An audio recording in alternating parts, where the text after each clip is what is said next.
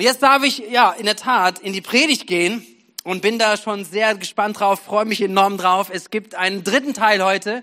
Wir sind in dem Thema Ewigkeit.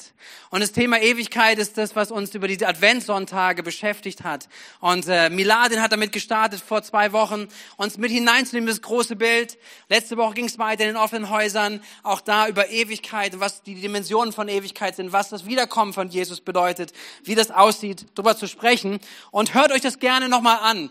Ihr, ihr, findet alles auf unserer Homepage oder beim Podcast, wo auch immer. Äh, ihr findet es, ihr könnt es gerne euch nochmal anhören. Und es gibt auch zu einigen Sachen Unterlagen, auch auf unserer Homepage im Download-Bereich. Nehmt euch das gerne nochmal vor. Ähm, uns ist wichtig, dass dieses Thema präsent ist, Ewigkeit. Auch wenn man denkt, oh, ich habe mit jemandem gesprochen, ich glaube von, ähm, hat man gefragt, wie war das denn das erste Mal über Ewigkeit was zu hören? Und er sagte, oh, ich mache mir lieber nicht so viele Gedanken darüber. Das macht meinen Kopf kaputt.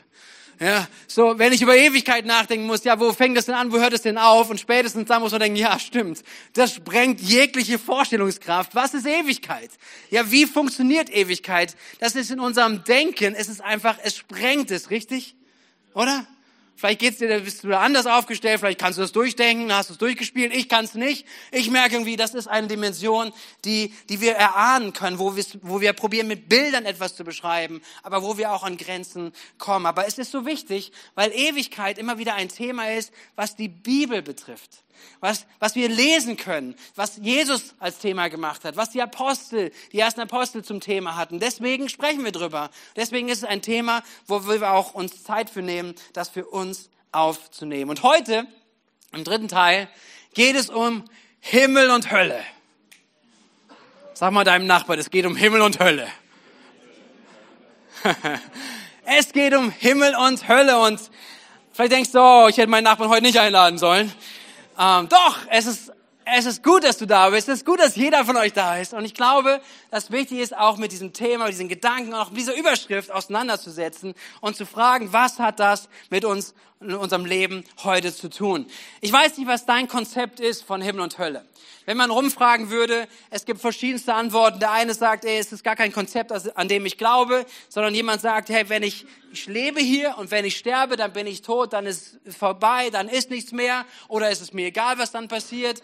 Ähm, so das Konzept eigentlich, ich lebe nur im Diesseits und alles, was darüber hinaus ist, ist eigentlich ein Ammärchen kann dein Konzept sein. Vielleicht sind Menschen hier, die sagen, dieses Konzept, das ist von der Kirche geprägt. Also die Hölle, das waren die Drohbotschaften so von den, von der, von der katholischen Kirche oder von der, von der Kirche. Und die haben damit gedroht, gerade das Mittelalter bringt die düstersten Sachen hervor, wo so negativ und, und, äh, ja, brennende Hölle und, und alles mögliche, solche Bilder, die da aufgegriffen wurden, die da gekommen sind.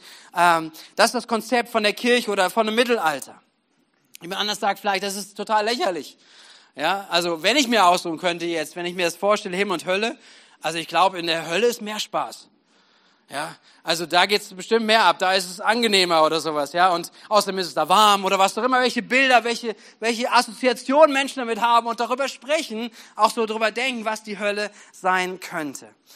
Und die anderen haben vielleicht ein Konzept, dass sie sagen, es steht irgendwo in der Bibel, wahrscheinlich, aber wie das genau funktioniert, weiß ich auch nicht oder ich habe eine Ahnung. Und, und so haben wir verschiedenste Themen sicherlich heute hier, womit wir uns beschäftigen können. Also und probieren ein gewisses Bild zu entdecken. Und ich möchte es mit aller, mit aller Bescheidenheit sagen. Ich glaube auch nicht, dass ich alle Weisheit habe, sondern ich möchte mit uns hineingehen. Ich möchte mit uns versuchen, einer Spur nachzugehen, die ich glaube schon, dass wir sie entdecken dürfen. Wofür steht Himmel und Hölle im allgemeinen Sprachgebrauch? Äh, ein paar Folien mit dabei gebracht, das könnt ihr mitnehmen. Himmel steht bei uns im Allgemeinen, wenn man mit jemandem spricht oder wenn du Werbung siehst und so weiter, ist es geläufig, dass man Himmel und Hölle hineinnimmt. Und Himmel steht im Allgemeinen für das Gute und Hölle für das Böse. Richtig? Oh, das ist der Himmel auf Erden oder ist die Hölle auf Erden? Ja, das reden manche über ihre Beziehung, die sie haben und so weiter, über Ehe. Entweder ist es der Himmel oder es ist die Hölle. Es betrifft, es ist was Gutes oder es meint etwas Schlechtes. Und wenn wir eins weitergehen, dann sprechen Menschen davon, wenn es einen Gott gibt, der gut ist, dann wird er dafür sorgen, dass gute Menschen in den Himmel kommen und böse Menschen in die Hölle. Hast du schon mal so ein, so ein Zitat gehört? Ja, hast du mal mit jemandem darüber gesprochen und sagen, ja, also wenn, wenn, es Gott gibt, dann wird er schon dafür sorgen, dass die Guten in den Himmel kommen und die Bösen in die Hölle. Und dieses Konzept, glaube ich, das finden wir gut. Und ich möchte mal ganz kurz darauf eingehen, auf dieses Konzept. Lasst uns mal drüber nachdenken, was das bedeutet. Nämlich, wenn dieses Konzept wahr wäre, wie funktioniert es denn dann trotzdem? Das wäre meine Frage an dich, an uns. Wie funktioniert dieses Konzept, ohne mal in die Bibel hineinzuschauen? Denn die Frage ist ja, was ist denn gut und was ist böse? Weil denn was, was gut ist, definiert ja, dass man in den Himmel kommt und böse, um in die Hölle zu kommen. Aber was definiert denn jetzt, was gut und böse ist? Definieren das Menschen? Definieren wir das als deutsches Volk? Das ist gut, das ist böse. Aber was ist mit unseren Nachbarländern? Mit ganz anderen Ländern, wo die sagen, das, was ihr für gut findet, das finden wir aber böse. Wer hat denn jetzt recht? Wer kommt von uns jetzt in den Himmel und wer nicht? Wenn ihr das Konzept mal aufgreift, ja, wenn wir uns allein unser Leben anschauen und mal ein paar Jahrzehnte zurückgehen, was da definiert war, das ist gut und das ist böse, an vielen Stellen merken wir heute, das, was damals als böse gesagt wurde, ist heute vielleicht gut. Das heißt, die Definitionen verändern sich permanent und sagen, okay, wirklich sicher können wir gar nicht sein, richtig? Wenn du mit Leuten sprichst, so wirklich sicher, was gut, was böse ist und ob es gereicht hat oder nicht, das können wir doch gar nicht sein. Wenn, wie wissen wir das denn? Und vielleicht gehen wir da zurück, wenn man Christ ist oder vielleicht christlich vorgeprägt ist, dann fragt man jemanden, okay, was ist denn gut? Und dann wird die Person sagen, ja, gute Menschen kommen in Himmel. Und die Person wird sagen, Gutes tun, Gutes bedeutet, die zehn Gebote halten. Okay, und wenn du nachfragst, was sind denn die zehn Gebote? Dann wirst du merken, oh, ja, drei kriege ich zusammen, aber die restlichen sieben weiß ich auch nicht. Und dann muss man die Frage stellen, wie, wie genau bist du denn bewusst, dass dieses Gutsein die zehn Gebote sind und wie viel bemühst du dich, dieses Gute einzuhalten? Merkt ihr, was ich meine?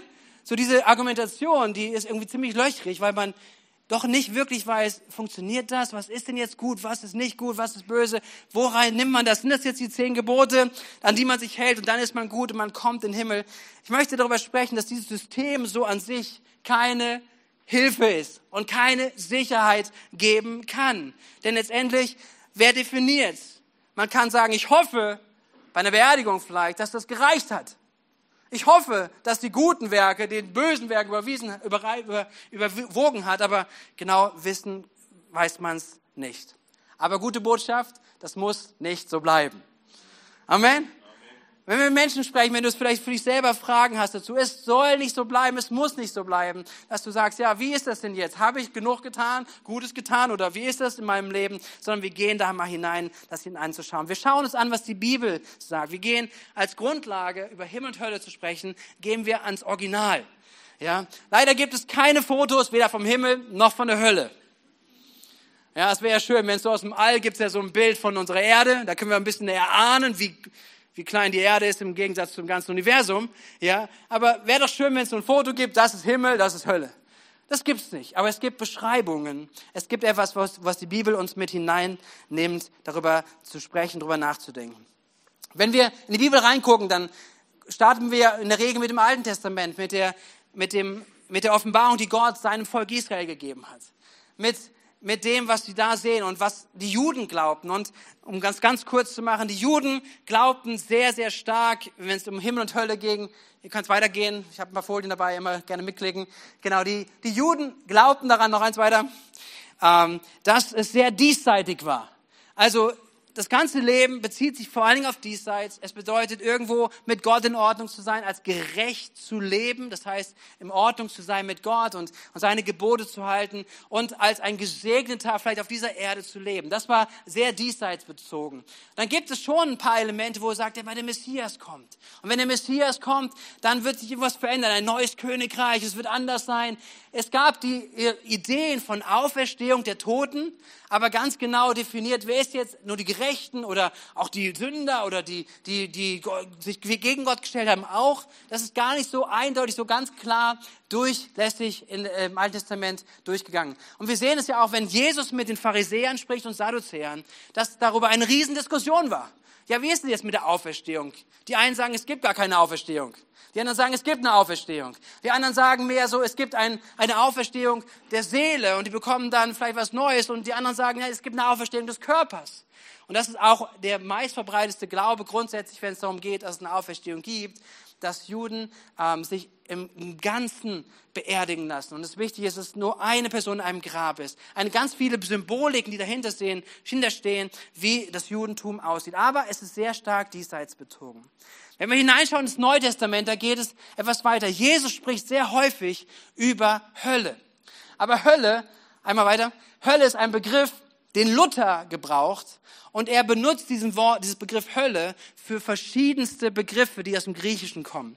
Ja, das Neue Testament ist geschrieben worden im Griechischen und es ist übersetzt worden, damit wir es heute lesen können, damit wir kein Griechisch lernen müssen. Luther hat es übersetzt und er nimmt verschiedenste Worte, die im Griechischen stehen und er übersetzt sie vorwiegend alle mit dem gleichen Wort, nämlich mit Hölle. Aber es gibt Unterschiede, auch da ist uns wichtig, einmal hineinzuschauen. Ähm, Einmal ein, ein Begriff, der häufig verwendet wird, wenn es um Thema Hölle geht, ist der Begriff Gehenna. Das ist zwölfmal gebraucht ähm, und Gehenna bedeutet eine Schlucht in Jerusalem. Ähm, Gehenna ist ein Ort, der ähm, im Himnontal war, in der Nähe von Jerusalem. Und dort ist aus der Historie kommt, im Alten Testament, sind dort grausame Dinge geschehen. Nämlich das Volk Israel unter anderem oder auch die umliegenden Völker haben einen Kult gehabt, dass sie dem Gott Moloch gedient haben und dass sie den Götzen Kinder geopfert haben. Das heißt, es war eine, eine gute Angewohnheit, wenn du ein Kind hattest und du sagst, du möchtest dem Gott Moloch dienen, dass du dein Kind gebracht hast, das getötet hast und dort äh, Gott, diesem Gott Moloch geopfert hast. Und, und wer, wer eine Ahnung hat vom Alten Testament, wer eine Ahnung von Gott hat, der weiß, das ist so wieder gegen Gottes Ordnung. Oder? Und Gott hat diesen Ort verflucht. Gott hat diesen, es gab Gericht. König Josia im Alten Testament, zweite Könige, glaube ich, ähm, geht dagegen vor. Und dieses, diese ganze Kultstätte, dieser ganze Ort, der wird, der wird äh, ausgelöscht, der wird brachgelegen. Und, und dieser Ort, wo ursprünglich dieser, dieser Kult geformt wurde, wo, wo diesen Götzen geopfert wurde, dieser lag am Ende brach. Und was die angefangen haben, war in dieses Tal hinein allen Unrat, alle, alles, alles, alle, ja, alle Mist, alle, alles, was man nicht mehr braucht, alles, was stinkt, alles, was schlecht ist. Selbst wenn, wenn Menschen unrein gestorben waren, ähm, dorthin zu bringen. So, das war ein Ort des Grauens ein Ort, wo Leichen waren, ein Ort des, der Verwesung, ein Ort, wo auch Tier, Tierkadaver und alles Mögliche hingebracht wurde. Es war ein Ort, der stank, der eklig war, wo eine Flamme die ganze Zeit irgendwo letztendlich gelodert haben. Ein Ort, der wirklich nicht schön ist. Und dieses Bild gebraucht Jesus, um zu beschreiben, dass es Gehenna gibt. Es gibt Gehenna, das Himnontal, und Jesus beschreibt es das. Zum Beispiel in Matthäus 9, ähm, äh, Markus Kapitel 9, die Verse 43 bis 44. Jesus ist in diesem Gleichnis und er spricht mit Menschen und er spricht zu ihnen, und wenn es deine Hand ist, durch die du zu Fall kommst, dann hau sie ab. Es ist besser, du gehst verstümmelt ins Leben ein, als du, dass du beide Hände behältst und in die Hölle, in die Gehenna musst, wo ein nie erlöschendes Feuer brennt.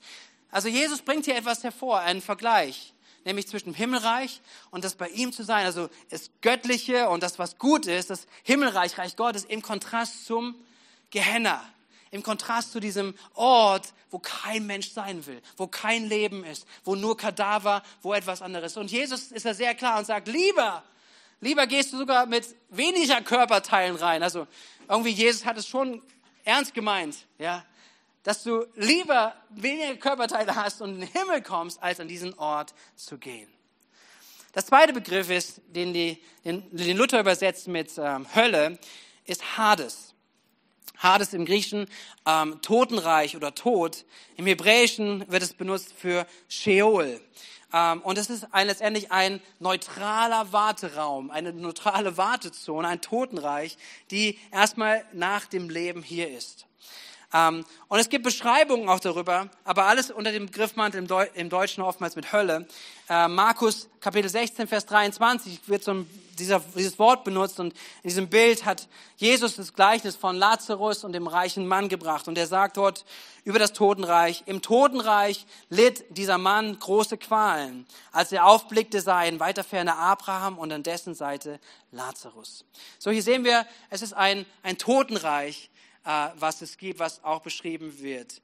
Dann im, im Alten Testament ähm, wird schon auch deutlich, dass es dieses, dieses, diesen Totenreich gibt und dieser Gebrauch davon ist in 1 Samuel Kapitel 2, Vers 6, wo es heißt über Gott, der Herr tötet und macht lebendig, er führt ins Totenreich und führt herauf. So, die zweite Verwendung. Die dritte Verwendung auch für den Begriff Hölle ist immer wieder mal in Gleichnissen, die Jesus auch bringt, nämlich übersetzt irgendwo mit äußerster Finsternis. Ein Ort, das, wo Zähne klappern, heulen oder Zähne knirschen ist. Oh, wir, wir waren oh, schon ein paar Jahre her, wo wir im Urlaub waren, zusammen als Familie. Und wir haben alle einen großen Raum gehabt, wo wir geschlafen haben. Und einer unserer Jungs, der knirscht mit den Zähnen. Kennt ihr dieses Geräusch? Und du wirst wach davon nachts. Es ist grausam. Es ist so schlimm, ja. Aber hier wird es beschrieben auch, nimmt es mit hinein. Also ein Ort des Zähneklappers, des Knirschens, wo Heulen ist, wo Angst, Verzweiflung ist. Und das ist ein Bild, was Matthäus 22, Vers 3 beschreibt. Nämlich wo Finsternis ist und ähm, ähm, ein Ort, an dem Heulen und Zähneklappern sein wird. Und das letzte Bild, was benutzt wird auch dafür und das uns wahrscheinlich am geläufigsten ist oder vielleicht auch in dieser bildlichen Form am geläufigsten ist, ist der feurige Pfuhl oder ein Feuersee. Und das kommt aus einer Beschreibung, Offenbarung 20, Kapitel, äh, Vers 14, wo es heißt, der Tod und das Totenreich werden in den Feuersee geworfen. Der Feuersee ist der zweite Tod. So, das heißt, hier ist ein Feuersee beschrieben und gleichzusetzen mit dem zweiten Tod. Also, vielleicht sind ein paar Fragezeichen jetzt noch offen. Haltet es ein bisschen aus. Wir gehen auch ein paar Sachen noch mal rein. Aber das ist mal im Groben zusammengefasst, das, was unter Hölle an Bedeutungen, an Schwerpunkten da ist. Und ich finde es ganz wichtig, schon mal vorweg zu sagen, ich glaube, so viele Bilder, die wir manchmal im Kopf haben, geprägt sind von, von ähm, Bildern auch des Mittelalters und so weiter, die passen da nicht ganz rein. Ja, es ist kein Ort, wo der Teufel sich austoben kann, endlich machen kann, was er will. Es ist kein Ort, wo der Teufel ähm, Menschen quälen kann und endlich sein, sein Ding durchzieht, oder? Das ist hier nicht beschrieben. Aber es ist ein Beschrieben von einem Ort, an dem ich nicht sein möchte. Hier ist eine Beschreibung von etwas, da möchte ich nicht sein, da möchte ich mich nicht aufhalten. Es ist immer mit Dunkelheit, es ist immer mit, mit ähm, ähm, wo kein Leben ist, immer mit, mit Tod, mit Finsternis, mit Verzweiflung und Dunkelheit. Es ist kein schöner Ort, aber auch kein Ort, wo sich der Satan und der Teufel sich vergnügt. Im Kontrast dazu, gute Botschaft, seid ihr noch da? Ja. Schon mal deinen Nachbarn an, bist du noch da? Okay, im Kontrast dazu, lasst uns mal hineinschauen, weil die Bibel gibt ja auch Einblicke darüber, was ist der Himmel. Und lasst uns schauen, was die Bibel dazu sagt. Der Himmel. Und einige Bibelverse lese ich durch, ohne jetzt groß darauf einzugehen. In Johannes 14 äh, beschreibt Jesus etwas. Kapitel 14, Vers 2 bis 3. Er sagt, im Haus meines Vaters gibt es viele Wohnungen. Wenn es nicht so wäre, hätte ich dann etwa zu euch gesagt, dass ich dorthin gehe, um einen Platz für euch vorzubereiten. Und wenn ich einen Platz für euch vorbereitet habe, werde ich wiederkommen und euch zu mir holen, damit auch ihr dort seid, wo ich bin. Offenbarung 21, Vers 4. Ähm, er wird alle Tränen abwischen es wird keinen Tod mehr geben, kein Leid und keine Schmerzen. Und es werden keine Angstschreie mehr zu hören sein, denn was früher war, ist vergangen. Offenbarung 22, Verse 3 und folgende. In dieser Stadt wird es nichts mehr, nichts mehr geben, was unter dem Fluch Gottes steht. Der Thron Gottes und des Lammes wird in der Stadt sein und all ihre Bewohner werden Gott dienen und ihn anbeten. Sie werden sein Angesicht sehen und werden seinen Namen auf ihrer Stirn tragen. Es wird auch keine Nacht mehr geben, so dass man keine Beleuchtung mehr braucht. Nicht einmal das Sonnenlicht wird mehr nötig sein, denn Gott selbst, der Herr, wird ihr Licht sein. Und zusammen mit ihm werden sie für immer und ewig regieren. Und als letztes, und ich liebe das, 1. Korinther 13, Vers 12. Dort heißt es, jetzt sehen wir alles nur wie in einem Spiegel und wie in rätselhaften Bildern. Dann aber werden wir Gott von Angesicht zu Angesicht sehen. Wenn ich jetzt etwas erkenne, erkenne ich immer nur einen Teil des Ganzen. Dann aber werde ich alles so erkennen, wie Gott mich jetzt schon kennt. Und ich liebe dieses Bild. Das hat der Apostel Paulus geschrieben. Und der Apostel Paulus hat so viel mit Gott erlebt. Und er hat so viel auch von Gott bekommen, was er weitergegeben hat, was er aufgeschrieben hat, wo er uns ermutigt, dem nachzueifern, dem nachzustreben, mit Gott unterwegs zu sein, wirklich mit Gott verbunden sein, ihm Raum zu geben in unserem Leben. Und er sagt, selbst mit so viel Offenbarung, die er in seinem Leben hatte, ich erkenne nur wie in einem Spiegel. Ich erkenne nur wie, wie ein gewölbtes Bild. Es ist noch nicht das, was ich ganz sehe, aber ich freue mich darauf, von Angesicht zu Angesicht meinen Erlöser, meinen Retter, meinen Herrn sehen zu dürfen. Und das ist Himmel. Hier gibt es Beschreibungen und ich glaube, ihr merkt es, es ist ein so großer Unterschied. Es ist so ein großer Unterschied, was die Bibel schreibt, was Hölle ist und was Himmel ist. Und ich freue mich auf den Himmel. Aber wie kommt man jetzt in den Himmel? Beziehungsweise, ich möchte es anders angehen. Für wen ist denn die Hölle? Warum gibt es die Hölle? Und da lade ich uns ein, nochmal mit hineinzukommen, in diesen Gedanken und mit, mit auf uns wirken zu lassen, auch wenn es vielleicht schwierig ist, auch wenn es ein herausforderndes Thema ist. Für wen ist die Hölle? Warum gibt es die Hölle? Und das erste ist, die Hölle existiert, um den Satan, den Teufel mit seinen Dämonen zu richten. Und diesen Punkt, wenn du nichts anderes mitnimmst, nimm diesen Punkt ganz als erstes mit. Die, die Hölle existiert, um den Teufel, den Satan mit seinen Dämonen zu richten. Dafür existiert sie. Ich bin überzeugt, dass Gott, was er geschaffen hat, dass, es, dass er seine, die Lebewesen geschaffen hat, die Engel, die er geschaffen hat, uns Menschen geschaffen, hat, dass sie ewig existieren. Und hier geht es darum, dass jetzt dem Satan letztendlich ein Ort gegeben wird, wo er gerichtet wird für all das, was er getan hat. Der Satan ist der Vater der Lüge. Der Satan ist der Zerstörer von allem Guten. Wenn du dir die schlimmste Person, die du menschlich dir vorstellen kannst, dir vorstellen kannst, ja, Satan ist noch mal schlimmer. Nichts Gutes ist ihm. Und er hat keine guten Absichten mit niemandem Menschen. Und er hat keine guten Absichten Gott gegenüber gehabt. Er hat, als ein Engel geschaffen wurde er, ist er, hat er sich gegen Gott gelehnt, hat rebelliert und hat, wollte sich selbst an die Stelle Gottes setzen. Eine Abneigung, eine eine solch krasse Abneigung gegenüber Gott, dem Vater, die er hatte. Und, und Gott hat ihm diesen Ort weggenommen aus der Ewigkeit, aus der Herrlichkeit. Aber Gott wird ihn richten über alles, was er getan hat, über das, was er hervorgebracht hat, seine bösen Werke mit den Engeln, mit den gefallenen Engeln, mit den, seinen Dämonen. Und er wird zur Rechenschaft für alles Böse, was er getan hat, gezogen. Und das ist gute Nachricht. Weil letztendlich alles, was an Ungerechtigkeit in dieser Welt passiert, alles, was an Ungerechtigkeit wird nicht ungesühnt bleiben, sondern es wird Gerechtigkeit kommen, weil Gericht gehalten wird. Und deswegen dieser, dieser Ort, dieses, was wir als Hölle übersetzen, was wir aufnehmen dürfen, ist ein Ort für den Teufel und seine Dämonen. Offenbarung 20, Vers 10. Und der Teufel, der sie verführt hatte, wurde in den Feuer- und Schwefelsee geworfen, in dem sich schon das Tier und der Falschprophet befanden. Dort werden sie Tag und Nacht Qualen leiden, für immer und ewig. Vers 14, der Tod und das Totenreich werden in den Feuersee geworfen werden. Hölle ist der Ort, der für den Satan und seine Dämonen gedacht ist. Und damit ist er raus raus aus dem Game, raus aus dem Spiel. Er hat keinerlei irgendwelche Einflüsse mehr auf dieser Welt, auf dieses Universum, auf alles, was existiert. Und da kommen wir schon wieder an Grenzen. Aber bis jetzt hat der Teufel Möglichkeiten, er hat Raum, er hat Spielraum im, in dem Handeln oder unter dem Handeln Gottes bekommen. Aber mit dem Moment, wo er in die Hölle kommen wird, in den, in den See, ist es vorbei. Nichts mehr. Keiner wird da mehr von beeinflusst werden. Es ist vorbei. Das Böse wird endgültig bestraft und abgeschafft sein. Das zweite, und jetzt wird's wichtig. Das zweite, warum es die Hölle gibt, für wen die Hölle ist, ist, um Ungerechte, um Sünder zu richten. Die Hölle existiert, um Ungerechte, um Sünder zu richten. Denn Gott ist heilig. Gott ist heilig und gerecht. Gott ist der Schöpfer von Leben. Er hat Leben geschaffen und er hat sie mit einer guten Absicht geschaffen. Nämlich, dass er sie geschaffen hat, um mit ihnen Beziehung zu haben. Und er ist ein guter Gott.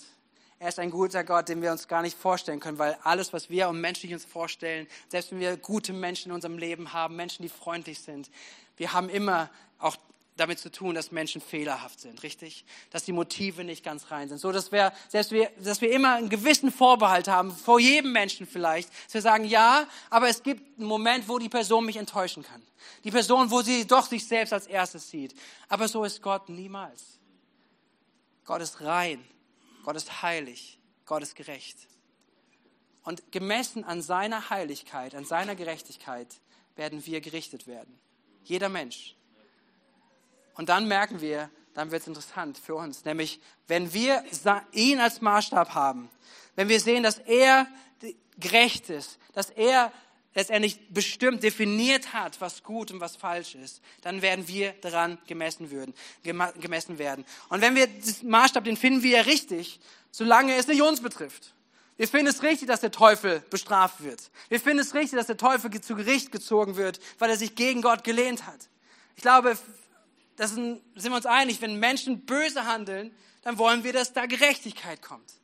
Aber was wir nicht so oft sehen und was wir nicht sehen wollen, ist, was ist denn mit uns? Weil wir denken, ich bin gar nicht so böse. Du kennst meinen Nachbarn nicht. Nicht, neben dem ich gerade sitze, aber zu Hause. Oder meinen Arbeitskollegen. Wenn du den kennenlernen würdest, der ist böse, aber ich meine, ich meine, aber ich? Ich doch nicht. Ich, habe die Hölle nicht verdient. Aber der Apostel Paulus geht es durch. Und er schreibt uns im Brief, im Römerbrief, der gibt, gibt diese Themen durch und einige Ausschnitte. Römer Kapitel 3, Vers 23. Denn alle haben gesündigt. Denn alle haben gesündigt. Und in ihrem Leben kommt Gottes Herrlichkeit nicht mehr zum Ausdruck. Das heißt, die Ursprungsabsicht ist in uns allem nicht mehr da. Und das ist nicht nur, weil der Feind, weil der Satan das hervorgebracht hat, sondern wir sind mitverantwortlich. Wir können nicht sagen, ja, aber, aber es war einfach nur der Satan. Er hat es gemacht, er hat mich verführt. Nein, wir haben Verantwortung für unser Leben, für das, worin wir stehen. Und der Apostel Paulus sagt, alle haben gesündigt und ihrem Leben kommt Gottes Herrlichkeit nicht mehr zum Ausdruck. Und was ist die Folge davon? Römer 6, Vers 23. Das heißt es, ja, die Endabrechnung für ein Leben in der Sünde ist der Tod.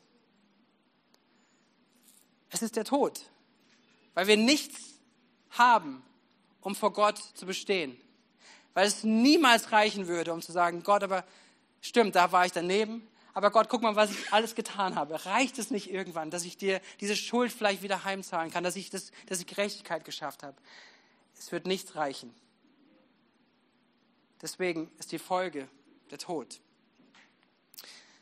Und wir alle hätten diese ewige Ferne von Gott verdient, da wir seine Gerechtigkeit nicht erreicht haben.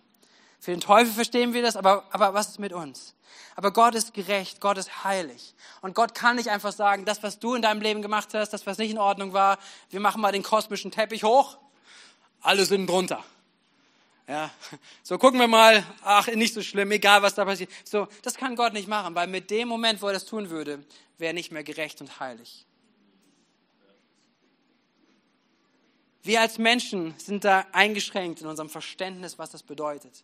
Aber wir verstehen es, wenn es um Gerechtigkeit geht, vielleicht auch jetzt gerade aktuell, wenn wir uns mit Themen beschäftigen, da wo Unrecht massiv passiert.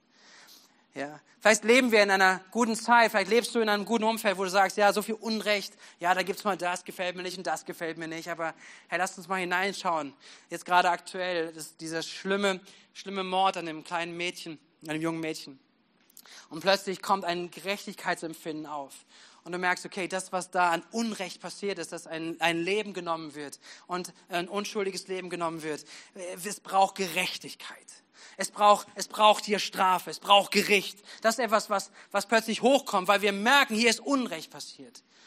Und wenn wir mit anderen Ländern vergleichen, wir hatten in der kleinen Gruppe kurz darüber gesprochen, in anderen Ländern werden Menschen einfach nur, weil sie an Gott glauben, weil sie an Jesus glauben, ihn zur Nummer eins in seinem Leben gemacht haben, werden dafür getötet. Christen verfolgt. Nicht, weil sie irgendwas gemacht haben. Nicht, weil sie irgendetwas Schlimmes getan hätten, sondern werden verfolgt einfach nur, weil sie an Jesus glauben. Und wisst ihr, dass Gerechtigkeit sich dann irgendwo anders anfühlt? Und auch der Wunsch nach Gerechtigkeit da ist. Menschen, die sich bewusst entscheiden und sagen, ich verfolge Christen, ich verfolge Menschen, die an Gott glauben und ich will, dass sie sterben. Und dass ein Unrecht da ist und dass Gott irgendwo in der Rolle sein darf, Gericht zu halten. Aber letztendlich, und das haben wir vorhin gesagt, wir können es nicht nur auf andere schieben, sondern jeder von uns. Jeder von uns hat da seine Themen. Jeder von uns ermangelt nicht die Herrlichkeit Gottes. Aber Gott ist nicht nur gerecht und heilig, sondern Gott ist gerecht, heilig und voller Liebe. Und was bedeutet es? Was bedeutet es, dass er gerecht, heilig und voller Liebe ist? Er geht so weit, dass er sagt, ich möchte aber nicht, dass irgendein Mensch in dieser Hölle bleibt. Nämlich Hölle ist jetzt schon in der Ferne von Gott. Ich möchte nicht, dass irgendjemand in der Hölle jetzt bleibt oder in der Hölle in Ewigkeit bleibt. Ich möchte nicht, dass irgendjemand dort ist, sondern mein Anliegen ist, dass jeder Mensch zurückkommt in die Beziehung zu mir. Und so voller Liebe, wo er wusste, wir können es nicht schaffen, bringt er seinen Sohn, Jesus, unschuldig auf diese Erde. Und er stirbt als unschuldiger Mann, als unschuldiger Sohn Gott. Er stirbt den Tod, den wir verdient haben. Er stirbt diesen Tod am Kreuz von Golgatha. Das, worüber wir Ostern nachdenken. Er stirbt es für dich und für mich damit wir nicht mehr sterben müssen, sondern dass die Schuld bezahlt ist. Das alles, was trennt. Und seine Liebe war so groß, er sagte, ich halte nichts zurück. Ich will, dass jeder Mensch, egal wie viel Mist er gebaut hat in seinem Leben, wie weit weg er von ist, dass er die Chance hat, umzukehren, dass er die Chance hat, Himmel zu erleben. Das ist sein Herz und seine Liebe. Und deswegen tut er es. Und Römer 5, Vers 18 Gib mir nochmal, was Paulus sagt. Er sagt uns hier, wir stehen, stellen also fest, genauso wie eine einzige Verfehlung, er spricht über Adam und Eva, allen Menschen die Verdammnis brachte, bringt eine einzige Tat, die erfüllt hat, was Gottes Gerechtigkeit gefordert hat. Das ist Jesus am Kreuz von Golgatha. Allen Menschen den Freispruch und damit das Leben. Seid ihr mit mir? Das, was Jesus getan hat, bringt allen Menschen Freispruch und das Leben. Und so groß ist die Liebe Gottes, dass er gesagt hat, diese Gerechtigkeit, ich kann sie nicht einfach ausblenden, aber ich schaffe einen Weg, damit Gerechtigkeit nicht dein Tod bedeutet, sondern mit Gerechtigkeit Leben bedeutet. Das ist, was er bringt, was, was die Liebe Gottes uns hier offenbart. Niemand muss mehr in der Ferne von Gott leben. Niemand mehr. Kein Mensch. Aber, und das ist so wichtig, aber diese Rettung die Gott getan hat, muss angenommen werden. Durch Buße, das heißt durch Anerkennung, Gott Herr in meinem Leben. Johannes schreibt, ein Jünger von Jesus, und ähm, er nimmt es in sein Buch mit rein, 1. Johannes Kapitel 5, Vers 10 bis 12. Dort schreibt er, wer an den Sohn Gottes glaubt, weiß in seinem Innersten, dass Gottes Aussage wahr ist. Und was bedeutet diese Aussage Gottes für uns? Sie bedeutet, dass Gott uns das ewige Leben gegeben hat. Denn dieses Leben bekommen wir durch seinen Sohn. Wer mit dem Sohn verbunden ist, der hat das Leben. Wer nicht mit ihm, dem Sohn Gottes, verbunden ist, hat das Leben nicht. Das heißt, die Ablehnung Gottes auf dieser Erde, darf ich es mal so sagen, ist Hölle schon jetzt. Die Ablehnung Gottes hier auf dieser Erde ist Hölle schon jetzt und wird ihre Konsequenz, die Trennung in der Hölle in Ewigkeit bedeuten. Und das ist nicht Gottes Wille. Es ist nicht Gottes Absicht. Hört ihr mich? Und ich finde es so wichtig, das ist so wichtig, dass wir diesen Punkt wirklich mitnehmen und dass wir auch unser Bild, da wo es vielleicht falsch geprägt ist von der Hölle, irgendwie Gott liebt es irgendwie hier so Menschen zu quälen und den Teufel und so weiter. Das ist nicht das Bild, was die Bibel uns zeigt von der Hölle sondern die Bibel zeigt uns, dass Gott nicht möchte, dass auch nur ein Mensch dort in dieser Verdammnis, ein Mensch in der Verdammnis bleibt schon jetzt nicht, während er lebt und erst recht nicht auch in Ewigkeit. Es ist nicht seine Absicht, es ist sein Wille. Und er von seiner Seite aus hat alles getan, um seine Liebe deutlich zu machen und zu schenken, sich selbst hinzugeben. Aber Liebe oder auch das anzunehmen, ist immer eine freiwillige Sache. 1. Thessalonicher ein Brief von Paulus an die Gemeinde dort in Thessaloniki, Kapitel 1, die Verse 7 bis 9. Das wird geschehen, wenn Jesus, der Herr, mit seinen mächtigen Engeln vom Himmel her in loderndem Feuer erscheint. Er wird die zur Rechenschaft ziehen, die Gott nicht als Gott anerkannten und nicht bereit sind, das Evangelium von Jesus, unserem Herrn, anzunehmen. Die Strafe, die diese Menschen erhalten, wird ewiges Verderben sein, sodass sie für immer vom Herrn und von seiner Macht und Herrlichkeit getrennt sind. Gott schickt niemand in die Hölle. Die Hölle ist eine Konsequenz ihrer Ablehnung. Im Himmel werden Menschen sein, die von Gott geliebt und für die Jesus gestorben ist. Und auch in der Hölle werden Menschen sein, die von Gott geliebt sind und für die Jesus gestorben ist. Das Entscheidende ist die Annahme, zu sagen, okay, ich ordne mich, mein Leben diesem Gott unter. Ich mache ihn zum Herrn meines Lebens. Seine, sein, was er getan hat für mein Leben, nehme ich an für mein Leben. Hey, und das ist so wichtig. Und hier ist auch die Antwort, kommen gute Menschen in den Himmel? Die Antwort ist nicht, dass gute Menschen in den Himmel kommen, sondern erlöste Menschen, gerettete Menschen kommen in den Himmel. Und das ist gute Botschaft, weil das ist die einzige Glaubensbotschaft, die es gibt, wo du heute sagen darfst, weil ich Jesus als den Herrn meines Lebens gemacht habe, weiß ich jetzt schon, ich habe jetzt Ewigkeit und ich habe Ewigkeit für immer. Nirgendwo sonst, nirgendwo sonst wird darüber gesprochen, nirgendwo sonst sondern es ist immer offen. Hat es gereicht oder hat es nicht gereicht? Im Islam ist so, wirst du, wenn du vor Allah, steh, Allah stehst, wird, wird es heißen, okay, hat es gereicht, was du gebracht hast? Wird es reichen? Wird, wird Allah dir gerecht sein? Hat es gereicht, was du gebracht hast? Aber im Christen geht es nicht darum, was wir gebracht haben, sondern was Jesus getan hat, was er bezahlt hat. Und diese Sache, diesen Preis, dass wir ihn, diesen Preis in unserem Leben angenommen haben und zu unserer Grundlage gemacht haben. Jesus kam auf diese Welt, um Menschen zu retten, um Menschen in Ewigkeit hineinzugeben, um Menschen Ewigkeit zu geben, im Jetzt und in Ewigkeit. Und er macht es, wie Eltern es tun. Er umwirbt uns mit seiner Liebe. Hey, und dieses Bild, und ich kann als Team schon kommen, dieses Bild Gott als Richter oder auch dieses, dieses Bild Gerechtigkeit und Heiligkeit und Liebe, die kann uns herausfordern, richtig? Wie passt das zusammen? Wie passt Gerechtigkeit und Heiligkeit mit einem liebenden Gott zusammen? Aber ich glaube, dass wir eine Spur, eine Ahnung davon bekommen können, was das bedeutet, was es bedeuten kann, und vor allen Dingen die Spur, die so deutlich ist, zu sagen, einerseits, ja, jeder von uns hat die Konsequenzen seines Lebens zu tragen.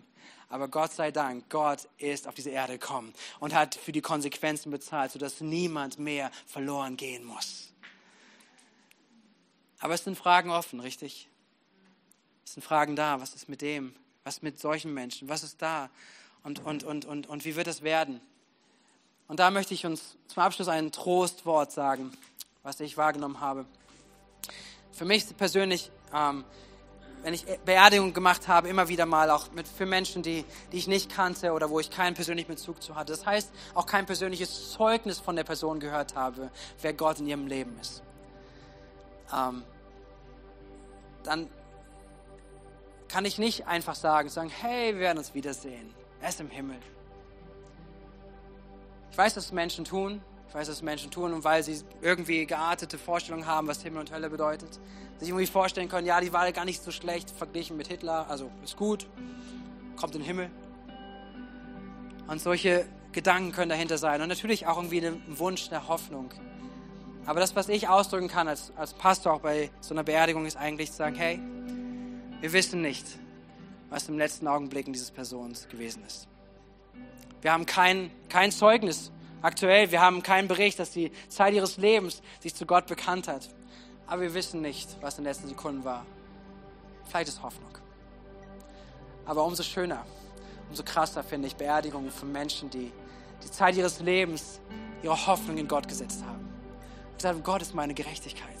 Ich lebe mit ihm und für ihn. Ich lebe keine Religion, dass ich das nochmal brauche, Himmel, check, sondern ich gebe mein Leben, ich lebe mit ihm. Ich lerne ihn kennen. Mache ich Fehler? Ja. Bin ich, bin ich deswegen sündlos, frei, immer richtig und habe ich es trotzdem noch verdient? Nein, ich bin sein Kind. Du bist sein Kind, wenn du ihn angenommen hast als dein Herrn. Und er liebt dich und er hat dir Ewigkeit ins Herz gelebt. Er, er, er gibt dir Sicherheit. Sie sagen dürfen auch über das Sterben hinaus. Wir haben eine Hoffnung im Himmel. Wir haben ein festes Zuhause im Himmel. Und das ist so wohltuend, das ist so eine gute Botschaft. Und diese Botschaft soll an Menschen gehen, die über uns, um uns herum sind. Diese Botschaft, dass Gott rettet. Deswegen ist er auf diese Erde gekommen. Wenn die Botschaft von Himmel und Hölle nicht wahr wäre, hätte Jesus nicht auf diese Erde kommen müssen. Aber Jesus ist auf diese Erde gekommen, weil wir es brauchen. Und ich möchte uns, im letzten Satz, glaube ich, ist noch dabei auf der Folie, möchte uns mit hineinnehmen. Gottes Gerichte sind gerecht. Fragen bei uns bleiben offen. Aber in der Offenbarung wird immer wieder darüber gesprochen, Gottes Gerichte sind gerecht. Und da, wo Fragen sind, möge dich dieses Wort trösten. Da, wo du sagst, okay, was ist mit meinen Verwandten? Was ist mit Menschen um mich herum? Was ist da und was ist da an, an vielleicht auch an Gedanken, an Traurigkeit, die dich jetzt vielleicht erfassen kann? Dass ich dir zusprechen möchte, Gottes Gerichte werden gerecht sein. Da, wo wir nicht hinschauen können, da, wo wir kein, an Grenzen kommen, Gottes Gerichte werden gerecht sein. Lass dich damit trösten, auch mit diesem Wort. Und als letztes, letzte Folie noch, möchte ich es mit uns hineinnehmen. Wir können, und das ist die Aufforderung an uns als Gemeinde, wenn wir über nächstes Jahr denken, wenn wir über dieses Jahr denken, wenn wir über Gespräche danach denken mit Menschen um uns herum, wir können niemanden zwingen, Gottes Liebe anzunehmen. Weil dann wäre es keine Liebe, sondern Liebe ist immer freiwillig. Wir können niemanden zwingen, Gottes Liebe anzunehmen, aber wir können jedem die gute Nachricht von Jesus bringen. Und was an uns liegt, was uns betrifft, so ist es unsere heilige Pflicht, dies zu tun. Es ist unsere heilige Pflicht, dies zu tun, die Liebe Gottes allen Menschen zugänglich zu machen.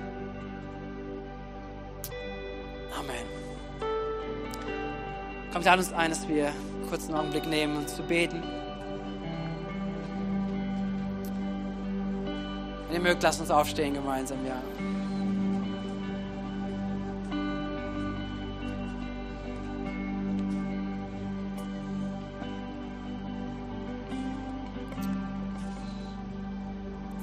Wisst ihr, wir dürfen uns darauf freuen, dass Jesus den Weg gegangen ist und dass er eine Ewigkeit für uns vorbereitet hat. Dass wir ihn sehen dürfen von Angesicht zu Angesicht, dass wir seine Liebe begreifen, die über unser Begreifen hinausgeht. Dass wir nur diese Ahnung davon haben, er ist für dich und für mich gekommen, er hat alles auf sich genommen. Und diese Liebe soll uns erreichen, aber es soll auch durch uns an andere Menschen gehen. Wir sind sein Werkzeug. Verkündiger von dieser Liebe. Und ich möchte uns wirklich in so einen Moment hineinführen, wo wir reagieren können. Vielleicht ist, was auch immer dein Thema genau ist, einfach das wahrzunehmen, Danke zu sagen, Gott, für seine Erlösung. Vielleicht Danke zu sagen für auch Erkenntnis, die er gegeben hat jetzt. Vielleicht auch, aber auch zu beten, zu sagen, Gott, diese Erkenntnis soll mein Leben verändern. Diese Erkenntnis soll mein Leben transformieren. Da, wo ich gelebt habe, als wenn Ewigkeit irgendwie ein Thema ist für alte Menschen und die kurz vorm Sterben sind, dass wir Ewigkeit in unser Leben hinein und weil Menschen, die ohne Gott jetzt leben, leben jetzt schon in der Hölle. Weil sie die Bestimmung, die eigentliche Bestimmung für sie geschaffen sind, nicht in ihrem Leben haben. Und die eigentliche Bestimmung ist, in Gemeinschaft mit Gott zu sein.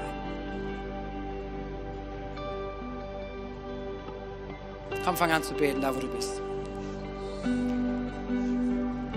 Du kannst Danke sagen. Du kannst dich selber deine Fragen Gott bringen, wenn du Fragen hast.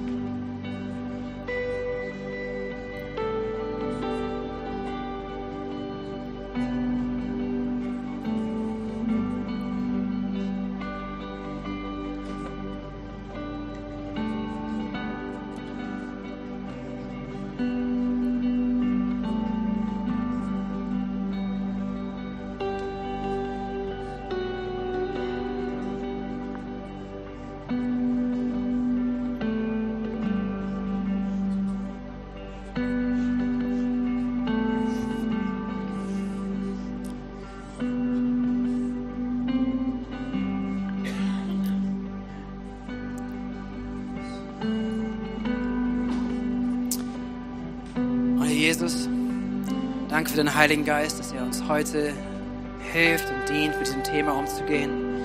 Das Thema vielleicht zu Beginn zu ergreifen, mich zu beschäftigen.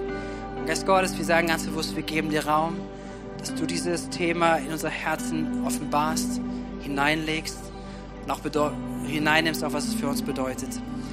Jesus, wir merken diese Spannung. Einerseits so, so dankbar zu sein für das, du uns gerettet hast und erkauft hast und auch den Schmerz gleichzeitig für Menschen, Herr, die dich nicht angenommen haben bis jetzt. Menschen, die dich ablehnen.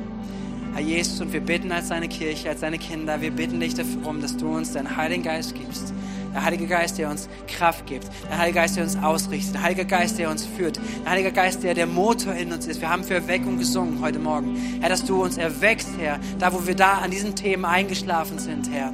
Dass du uns wächst und wieder hineinholst. Dass jeder von uns, Herr, ein Botschafter ist von dieser Liebe. Weil wir überzeugt sind, weil wir wissen, es ist real. Herr, Himmel und Hölle sind real. Aber es gibt gute Botschaft. Es gibt Rettung. Es gibt Heil. Es gibt eine Sicherheit. Es gibt Ewigkeit, die wir jetzt schon erfahren dürfen. Und Jesus, wir bitten dich so sehr, tauf uns heute Morgen mit dem Heiligen Geist. Menschen, die gerade hier sind und vielleicht dich noch gar nicht angenommen haben, ich bitte jetzt, dass du, dass, dass Entscheidungen getroffen werden. Du kannst es ganz einfach machen, wenn du gerade hier bist und sagst, hey, ich, ich bin nicht mit Jesus unterwegs, ich bin mir dessen bewusst aber ich möchte heute Jesus in meinem Leben hineinnehmen, dann kannst du es ihm jetzt sagen. Dann kannst du jetzt sagen, Jesus, ich möchte, dass du in mein Leben kommst. Vergib mir meine Schuld und Sünde. Ich möchte dir nachfolgen. Ich möchte Ewigkeit in meinem Leben jetzt, in meinem Herzen jetzt haben. Eine Ewigkeit, die über diesen Tod hinausgeht. Du darfst es jetzt beten. Jesus annehmen. Und wenn du es bist, wenn du solche Entscheidungen heute Morgen getroffen hast oder treffen möchtest, sprich nachher mit jemandem. Sprich mit jemandem von unserem Team. Komm mit jemandem, wenn du eingeladen worden bist. Sprich mit jemandem darüber. Was bedeutet es, Jesus mehr kennenzulernen? Nimm den Flyer mit für den Glaubensgrundkurs. Lass uns das umsetzen, ganz praktisch werden. Aber jetzt im nächsten Augenblick nochmal in ein Lied gehen und diese Dankbarkeit und gleichzeitig aber auch diese Bestimmung, diese Berufung, die uns gilt, einfach Raum zu geben.